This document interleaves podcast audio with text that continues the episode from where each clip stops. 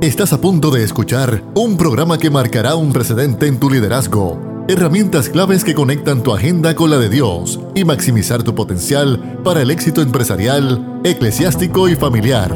Esto es acción. Esto es crecimiento. Esto es Liderazgo Extremo con Emanuel Figueroa.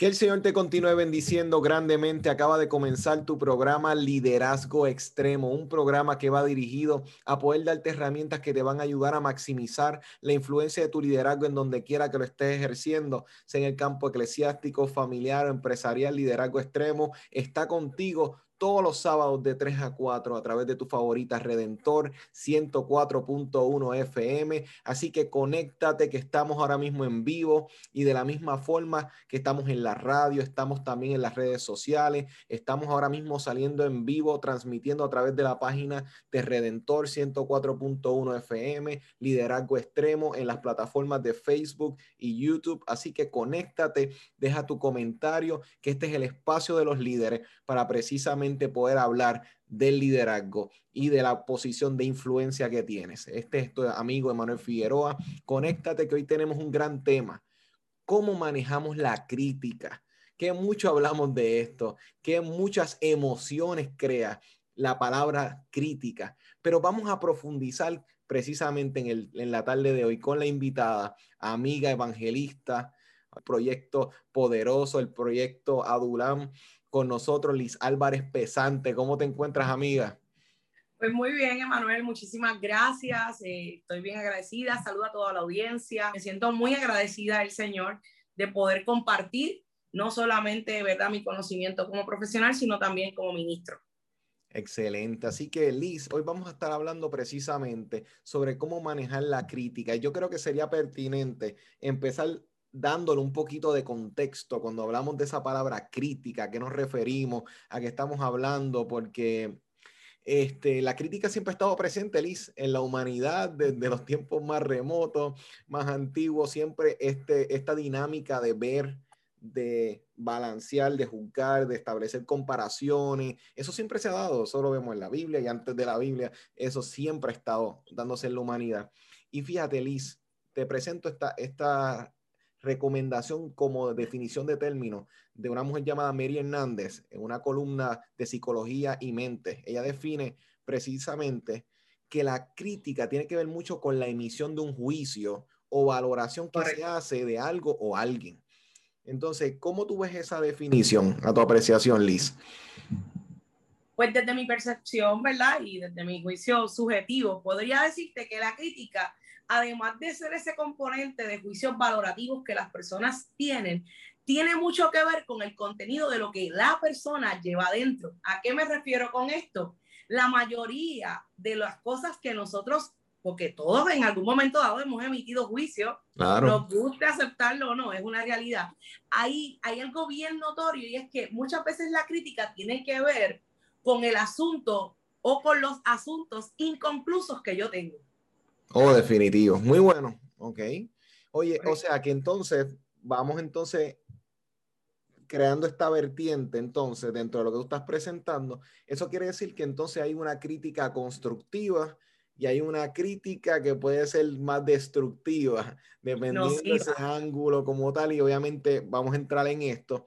O sea que entonces la crítica puede es necesaria en el sentido de que me ayuda a mí a establecer un juicio si algo me conviene o no me conviene, si algo me proyecta, mira, esto como que ten cuidado, esto no me proyecta nada bueno, estamos ejerciendo una crítica, pero de la misma forma la crítica destructiva es aquella que tal vez va cargada de cierta negatividad, pero de la misma forma, entonces eh, no trae nada consigo, no trae ninguna recomendación. Tal vez por ahí podemos empezar a abrir camino para establecer ese término. Pues claro que sí, pues, pues, vamos a traerlo desde el contexto bíblico. Eh, en la multitud de consejeros está la victoria y eso es indiscutible. Sin embargo, yo tengo que tener discernimiento para reconocer cuando una crítica es constructiva o es destructiva. ¿En mm. dónde estriba la diferencia? La diferencia estriba en que la constructiva siempre me va a invitar a salir de mi zona de comodidad, without of the comfort zone. Pero la que es nociva siempre va a tratar de lacerar, disminuir o minimizar mis capacidades, mi autoestima y mi capacidad de liderazgo. Nunca va a ir cargada de enfocarme en aquellas áreas en las que debo mejorar, sino en aquellas que no, no me convienen en ninguna manera. Significa que yo decido a qué voz escucho. En la multitud de consejeros hay, hay, hay victoria, pero hay victoria cuando quienes te rodean no han llegado donde tú quieres llegar, sino que han llegado mucho más de donde tú has podido llegar. Tú necesitas tres tipos de personas.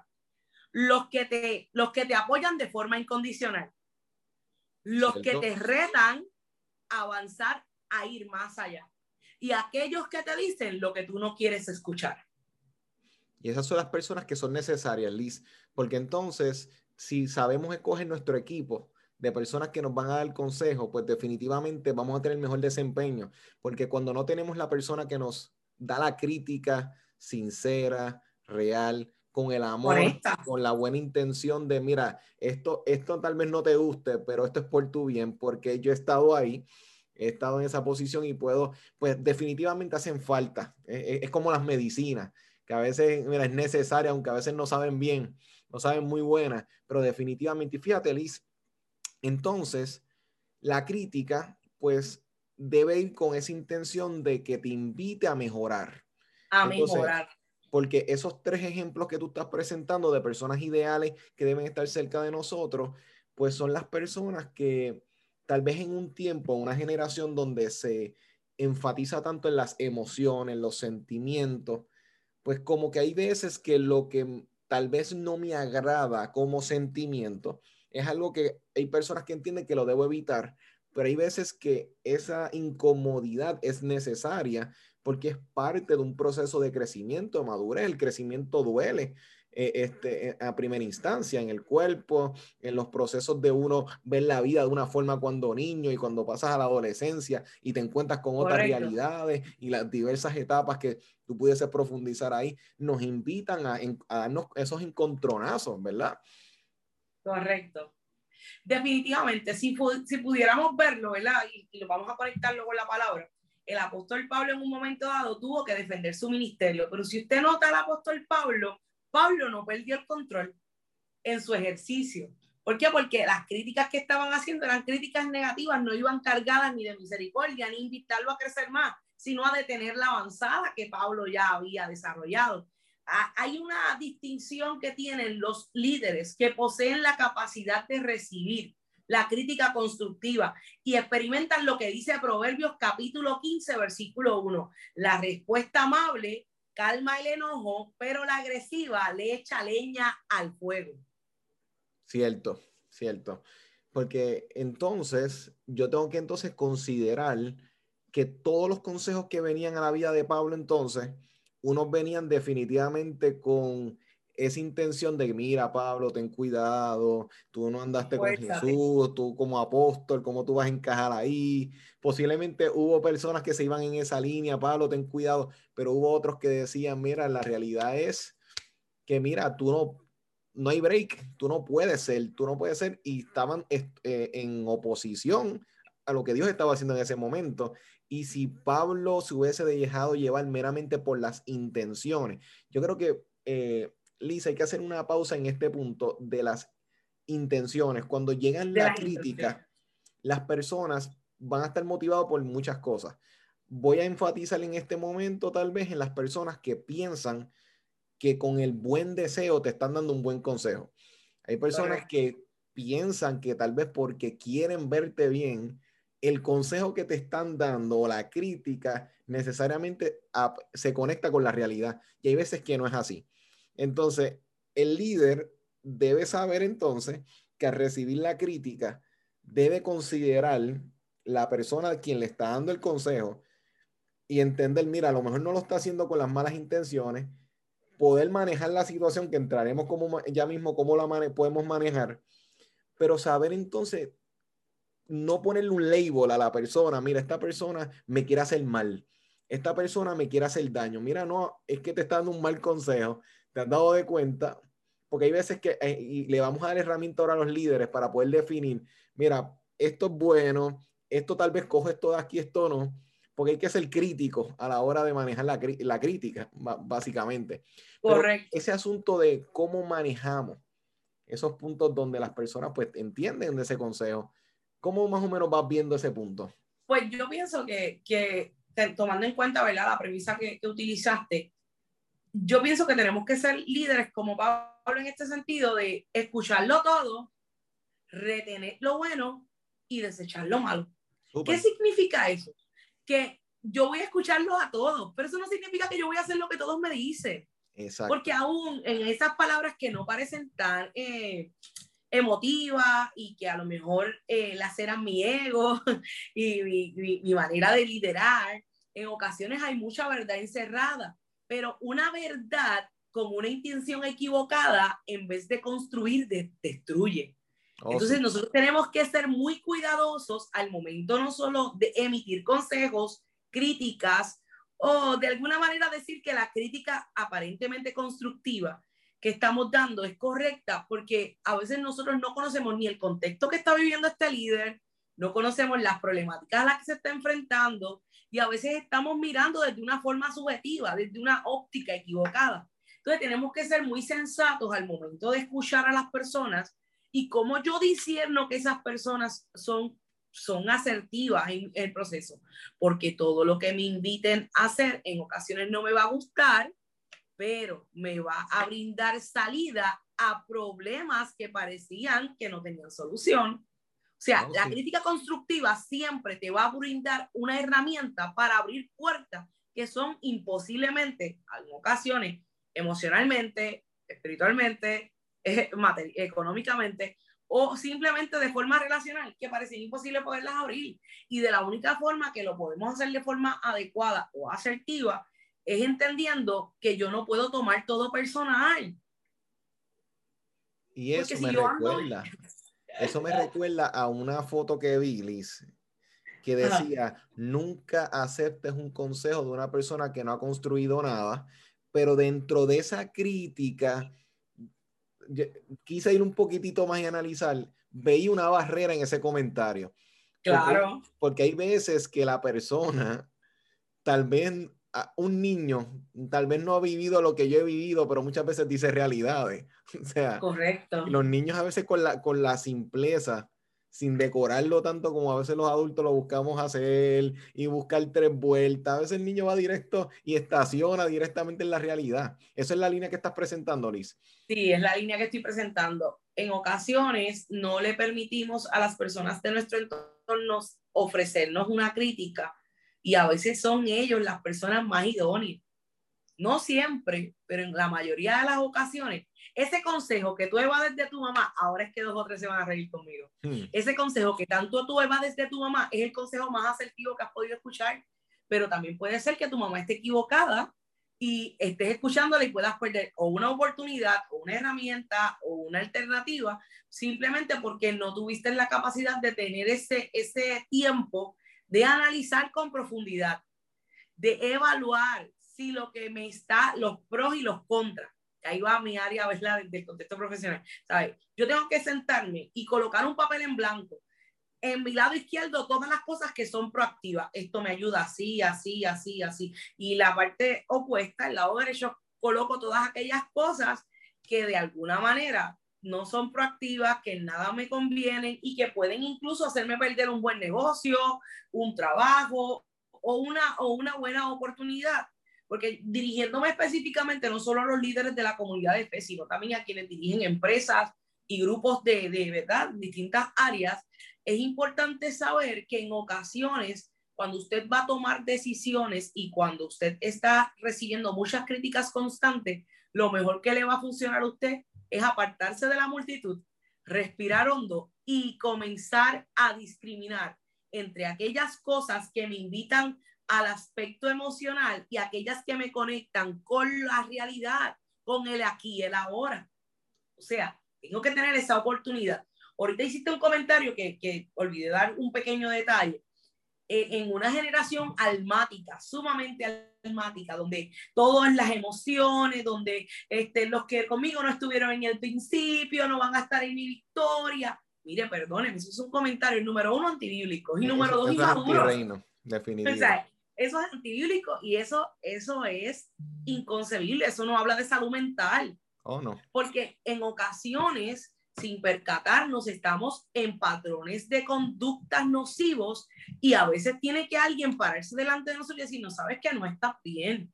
Y esas personas, aunque a lo mejor no lo sepan decir, en ocasiones tienen toda la razón. Pues entonces yo retengo todo lo bueno y aquello que de alguna manera me hace mal, pues no lo tomo. Churchill decía que si yo ando lanzándole piedras a todos los perros que me ladran, nunca voy a llegar a mi destino.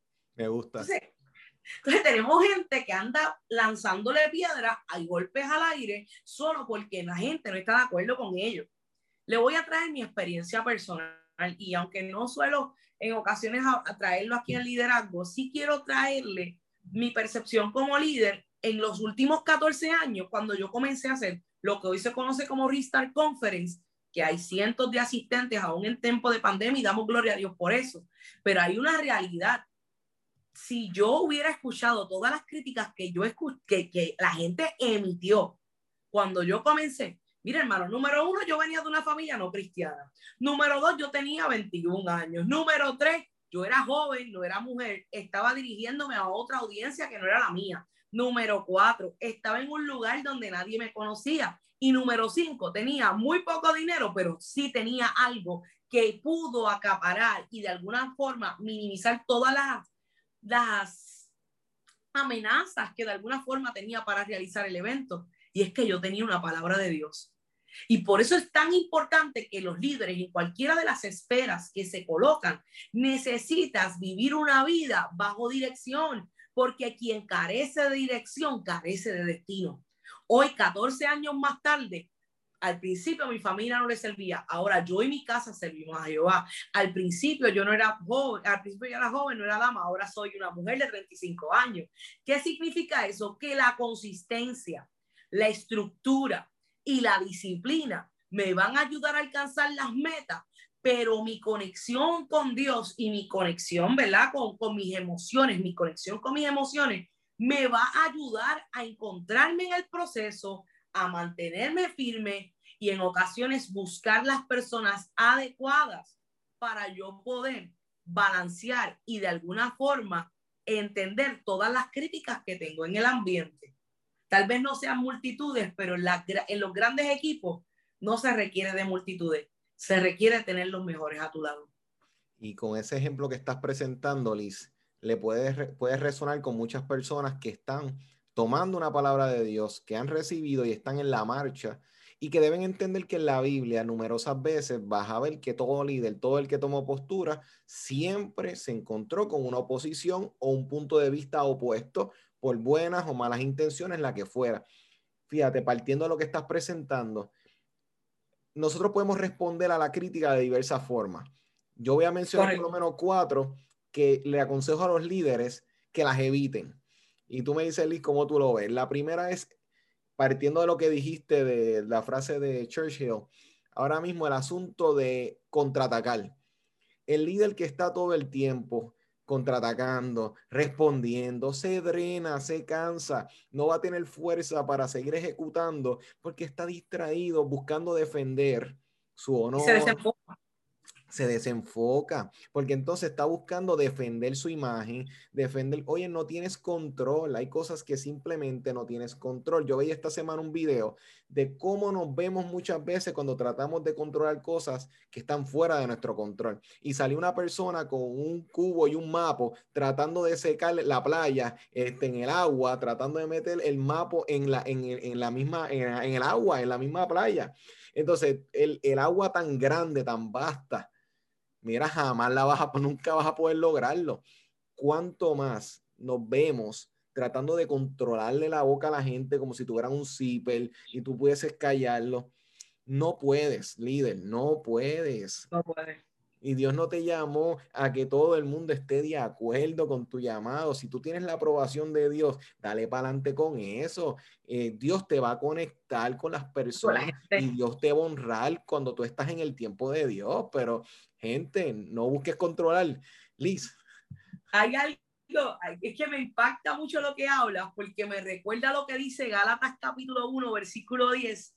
Pues busco ahora el favor de Dios o el de los hombres porque si buscara el favor de los hombres, no sería siervo de Cristo. No oh. dice que como resultado de tu obediencia vas a, adquirir el, resultado, ¿verdad? De que la gente te apoye, porque eso es muy real. Cuando usted anda en orden, cuando usted anda eh, enfocado, cuando usted anda en dirección, cimentado en la palabra, definitivamente llega un momento dado que aún aquellos que son opositores hasta se unen a la visión, porque oh, te ven en orden. Pero no puedes vivir pensando que el universo tiene que estar de acuerdo contigo.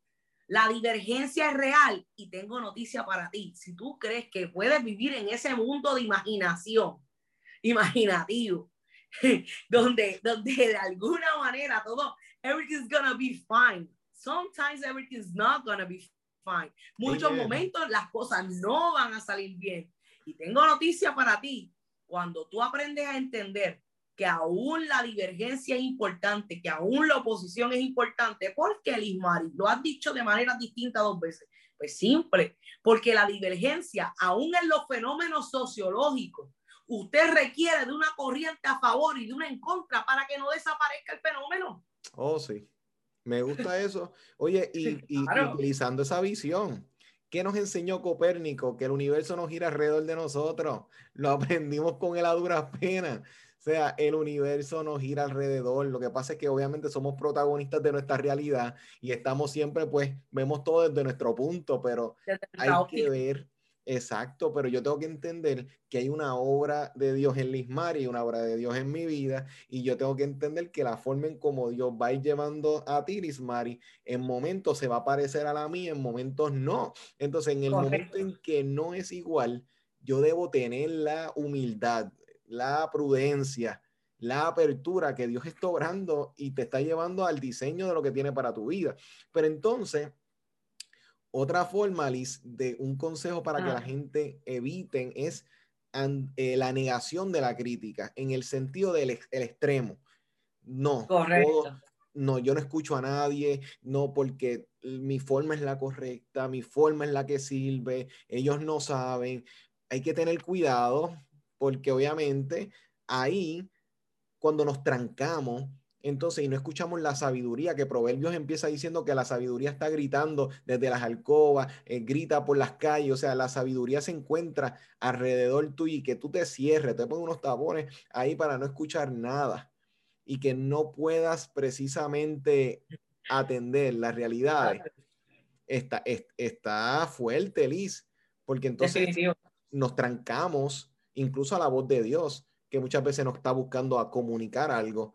Y entonces podemos estar incluso hasta siendo altivos, eh, siendo dioses en nuestra propia vida, diciendo, no, no, eh, soy yo, es lo que yo digo y es como yo lo pienso. Y si yo digo mañana que el cielo es, verde, se vuelve verde a mi óptica, porque yo lo digo, hay que tener mucho cuidado, es como que puedes hallarle lo enfermizo, ¿cómo tú lo ves, Liz? Correcto, incluso la palabra nos invita Santiago capítulo 1, versículo 5 dice, si alguno de ustedes le falta sabiduría, pídasela a Dios, Él se la dará, pues Dios da a todos generosamente sin menospreciar a nadie. ¿Qué significa eso? Que si a mí como líder yo carezco de esa falta de sabiduría, ¿cómo yo sé que yo tengo falta de sabiduría? Porque siempre soy yo contra todos y todos contra mí. Si tú eres el típico líder que siempre la gente y vives con él, yo, yo no sé si decirlo, a lo mejor no le va a caer bien. Liderazgo extremo, liderazgo mira, extremo. Mira, si tú eres de los que te toca el violín, tengo noticia para ti, deja de tocarte el violín, deja la película, deja de llorar, deja de estar pensando que todo el mundo está en tu contra. Hay gente, mire, aún esa gente son necesarias. La Biblia es clara. La Biblia dice que aún, que aún las cosas que no son tan buenas oran para bien. Oh, y los que amamos a Dios, si tú lo amas, tú estás en la lista.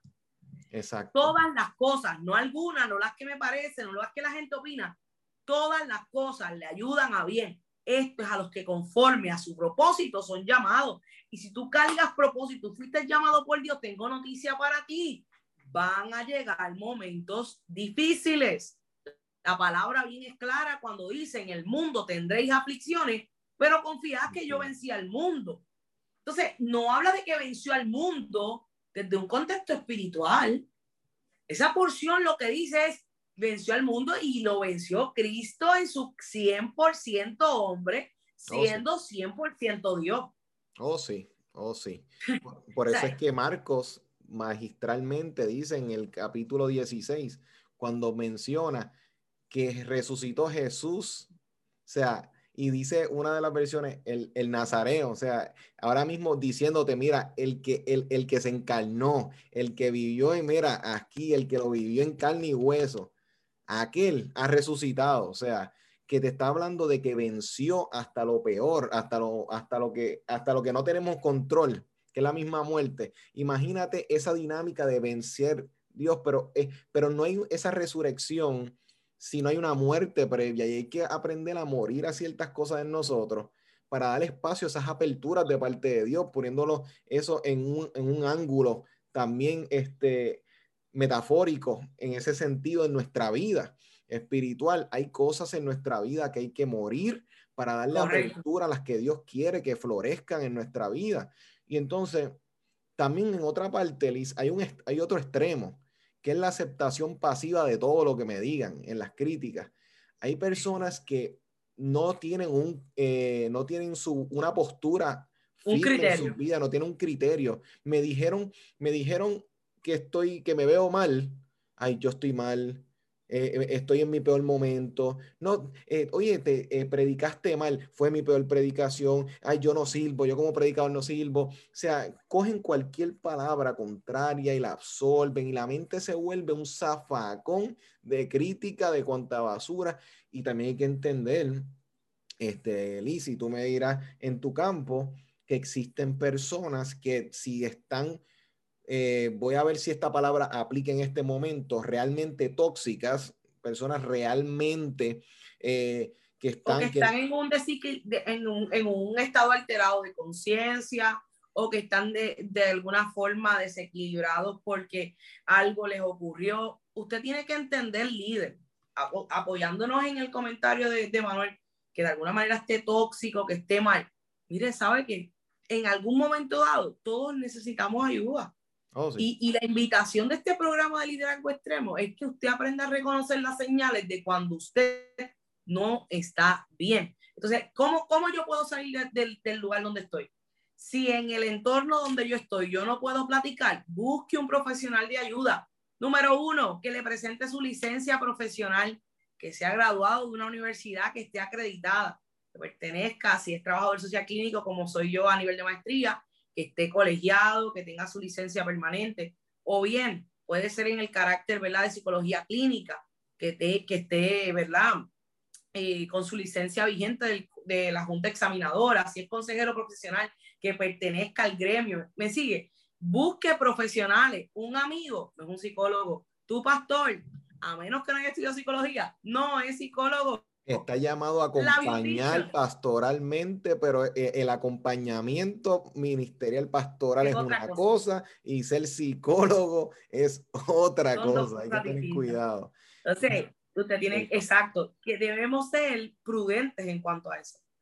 Hay que ser prudentes, ¿verdad? Porque es que precisamente las personas, si estás rodeado de personas que ver la vida de una cierta forma, que era más el punto que quería llevar en el asunto de que están en la negativa todo el tiempo, tú te rodeas de estas personas, ¿qué es lo que vas a recibir? Ellos van a dar de lo que tienen, pues si ellos en la vida, en su apreciación no les ha ido bien, no han logrado, tienen sus frustraciones que no han trabajado, etcétera, van a detonar, te van a ver con sueños y te van a querer quitar tu vestidura, o sea, e, es, es, es eso ya está comprobado en la experiencia, en la, en la experiencia humana de la vida.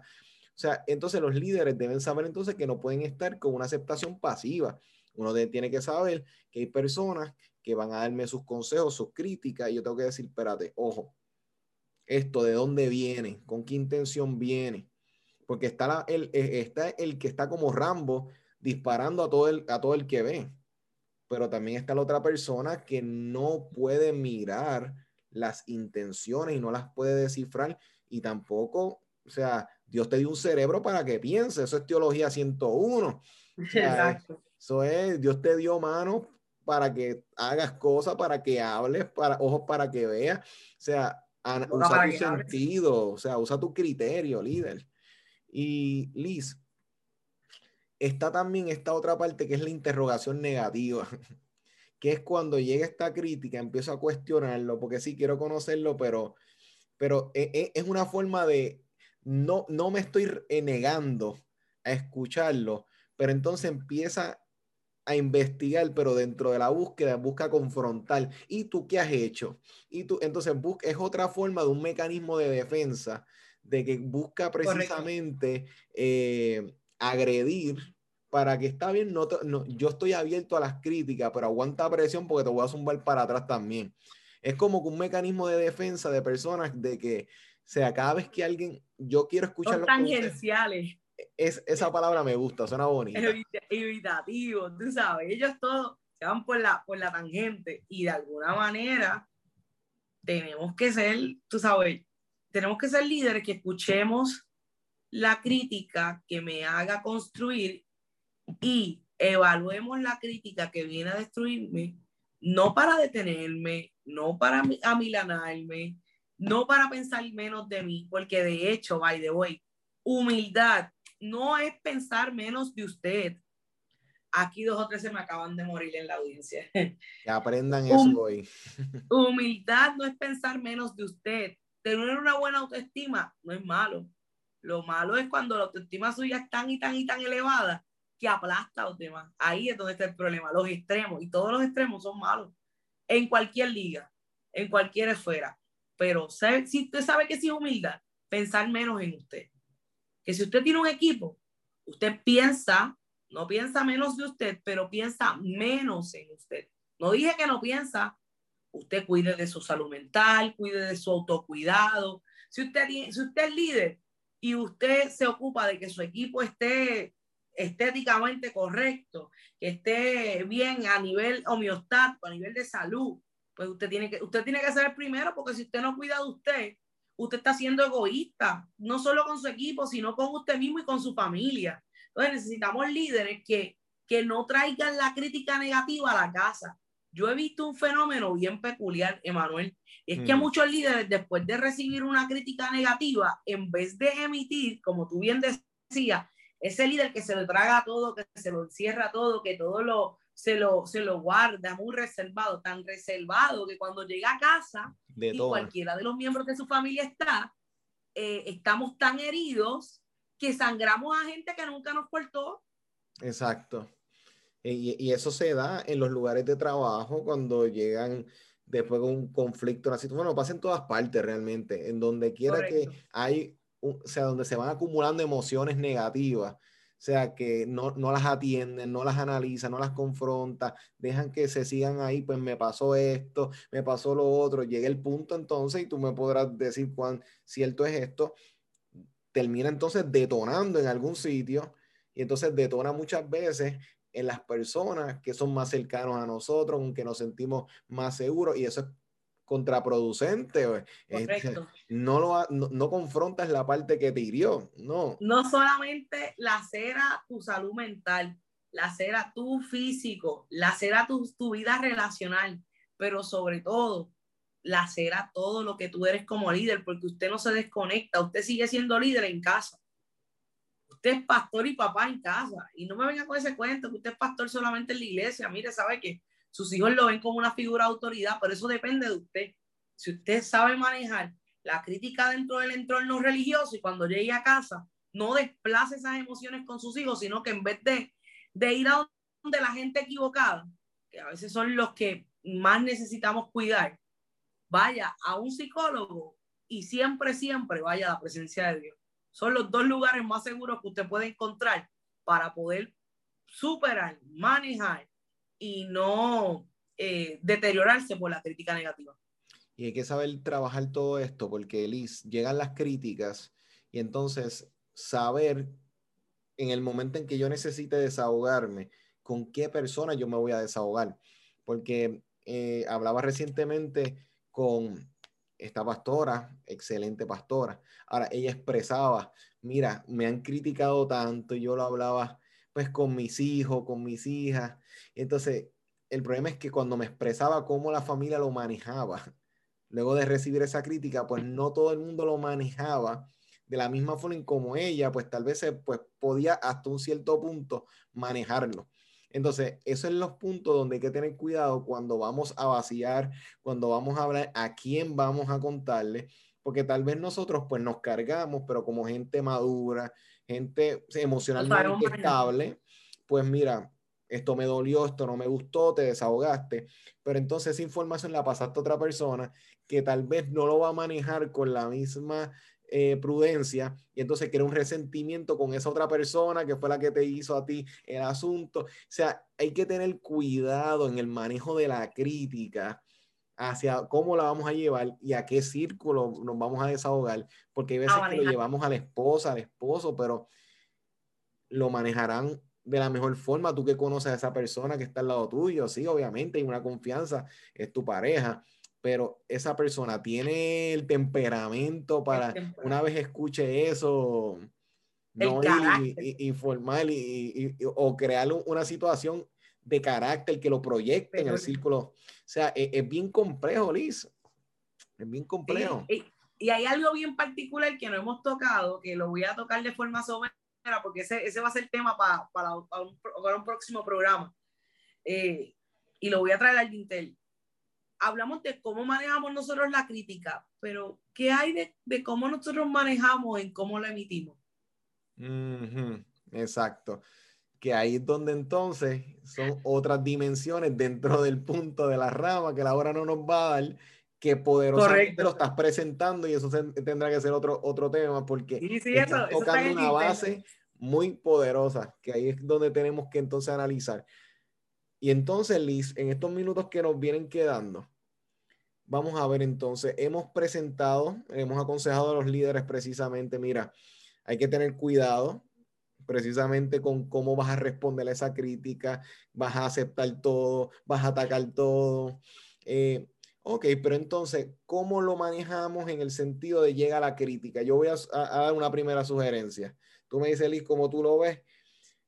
Llega la crítica a mi vida, perfecto voy entonces a pasarla por un escrutinio. ¿Quién, ¿Quién me lo está diciendo?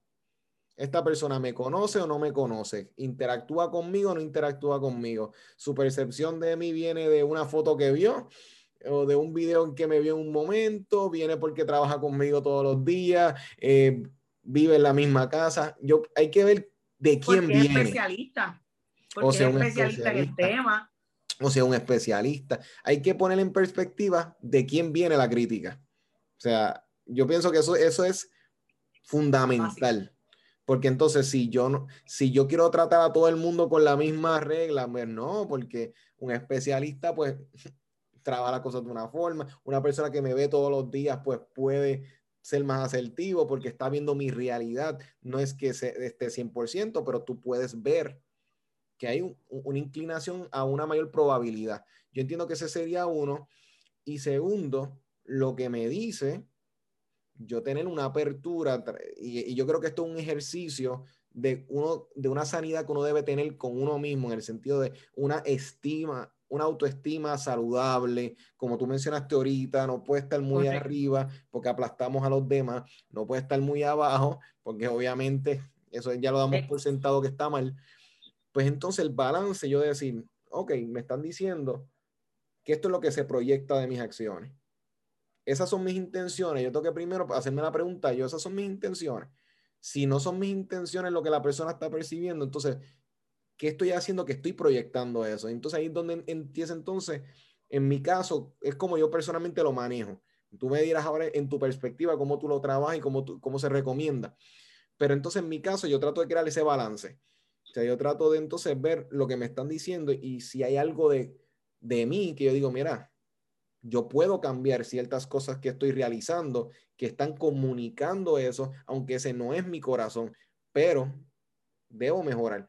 o ver entonces si la inquietud o la crítica viene meramente por un complejo o una inseguridad de la otra parte. Exacto. ¿Cómo tú lo ves, Liz? Pues, pues estamos bastante, ¿verdad? Literalmente pensamos más o menos similar y, y ¿verdad? Tenemos que evaluar quién es, de quién viene, por qué llegó, eh, a qué me invita, pero sobre todo evaluar que lo que esa persona me está diciendo no sea un reflejo de su vida y no de la mía. Exacto. Y ahí es donde yo tengo que, que emitir y, evaluar realmente lo que me están diciendo me va a ayudar a avanzar. Si me detienes y no me mueve a donde debo llegar, gracias, buenas noches, pero no estoy. ¿Entiendes? se lo estoy diciendo de forma coloquial para que usted lo entienda. Tenemos que ser prácticos, mi gente. No edifica, cierra el oído. No me promueve, cierra el oído. No me invita a mejorar y a salir de mi zona de comodidad, baja el volumen. Entonces, tiene que ver con un sentido de autorregulación. Y eso es algo que lo tenemos los líderes, los ministros, los profesionales de ayuda, que es esa capacidad de autorregularnos, o sea, de automedirnos. ¿Cómo yo lo logro? Reconociendo, número uno, en cómo me encuentro. O sea, si, si yo estoy en un momento de crisis, pues yo no estoy en el mejor momento para autorregularme, pero me autorregulo porque porque reconozco que no solamente soy yo, sino que hay un entorno completo, en el caso de una empresa, de una iglesia, un ministerio, de una organización, que hay otra gente que depende de mí, pues entonces no me puedo cerrar y pensar que no puedo recibir ninguna crítica. Al contrario, apertura, pero con ese escrutinio que nos hablaba Emanuel, que está espectacular. Y sobre todo entender que muchas veces la crítica nos va a mover del lugar de donde estábamos para el lugar de donde debemos estar. Poderoso, Lisi. Y entonces los líderes que nos han estado escuchando en su aspecto y su faceta familiar, pues entonces saber entender, obviamente, el, en el momento en que tu esposo, tu esposa haga una crítica, una observación, entiende que es tu, es tu esposo, es tu esposa, es tu pareja. O sea, traten siempre de no, o sea, no traten, no hagan, o sea, no atacarse este, precisamente porque estamos hablando de que es una persona que tú debes guardar la salud y la apertura en la comunicación, no puedes crear barreras precisamente poniéndote a la defensiva, obviamente, porque pues cuando se expresa algo es porque algo hay que hablarlo. Y entonces en momentos en las parejas, en las relaciones, pues hay que hablar temas que no son muy cómodos, pero, eh, pero si vamos a bloquearnos, o no vamos a, poder analizar la situación, entonces el matrimonio no va a poder avanzar en una área y entonces puede crear ciertas situaciones que obviamente van a detonar, sino en el momento más adelante. Correcto. Yo pienso que la pareja debe ser esa red de apoyo donde tú puedas, eh, ¿verdad? E, emitir tus tu necesidades sin tener que decirle todas las cosas que te están pasando. Decirle, mira, no me siento tan bien, este, necesito tu apoyo. en el caso de aquellos que la pertenecen a una comunidad de fe, pues necesito que ores por mí, o, necesito, este, necesito tiempo de relajación, o necesito tiempo para pensar. Esas cosas son importantes eh, eh, hablarlas. No necesariamente decir todo lo que me está pasando, porque a veces, como decíamos en el programa, laceramos la vida de otros de forma, eh, no de forma intencional y entonces tenemos que ser muy sabios en ese aspecto. Entonces, importante entender que el trabajo se va y lo que te van a quedar es Dios, tu familia y todo lo demás siempre puede esperar. No traigas a casa lo que puedes resolver en tu trabajo. Poderoso y ahí también, hablando del trabajo, llevar entonces eh, esa, esa realidad de que en el lugar de trabajo, o sea, siempre las personas, el ser humano siempre va a ver al otro y va a establecer su crítica. Mira, me proyecta esto, me proyecta lo otro. Va haciendo como que un brief. Aunque lo verbalice o no lo verbalice, porque es una tendencia. Ahora bien, en los lugares de trabajo se da, donde pues la gente pues verbaliza diferentes situaciones. Debes saber que no puedes ir detrás de, la, de los rumores, de los bochinches, de las porque te vas a enfermar, no puedes tú controlar. Ve a la raíz. Y entonces, pero y evita esa, e, e, esa, el, el crear y el cazar fantasma, que a veces que nuestras propias inseguridades hasta piensan las críticas y realmente nos estamos proyectando, o sea, en nuestras propias preocupaciones, cuando hay veces que ni te han dicho nada, pero ella no me miró de esta forma y esto está, y, eso es que se están dando unas críticas de mí, están hablando, murmurando, negativas. De, de hecho, de hecho, eso se le llama error de percepción.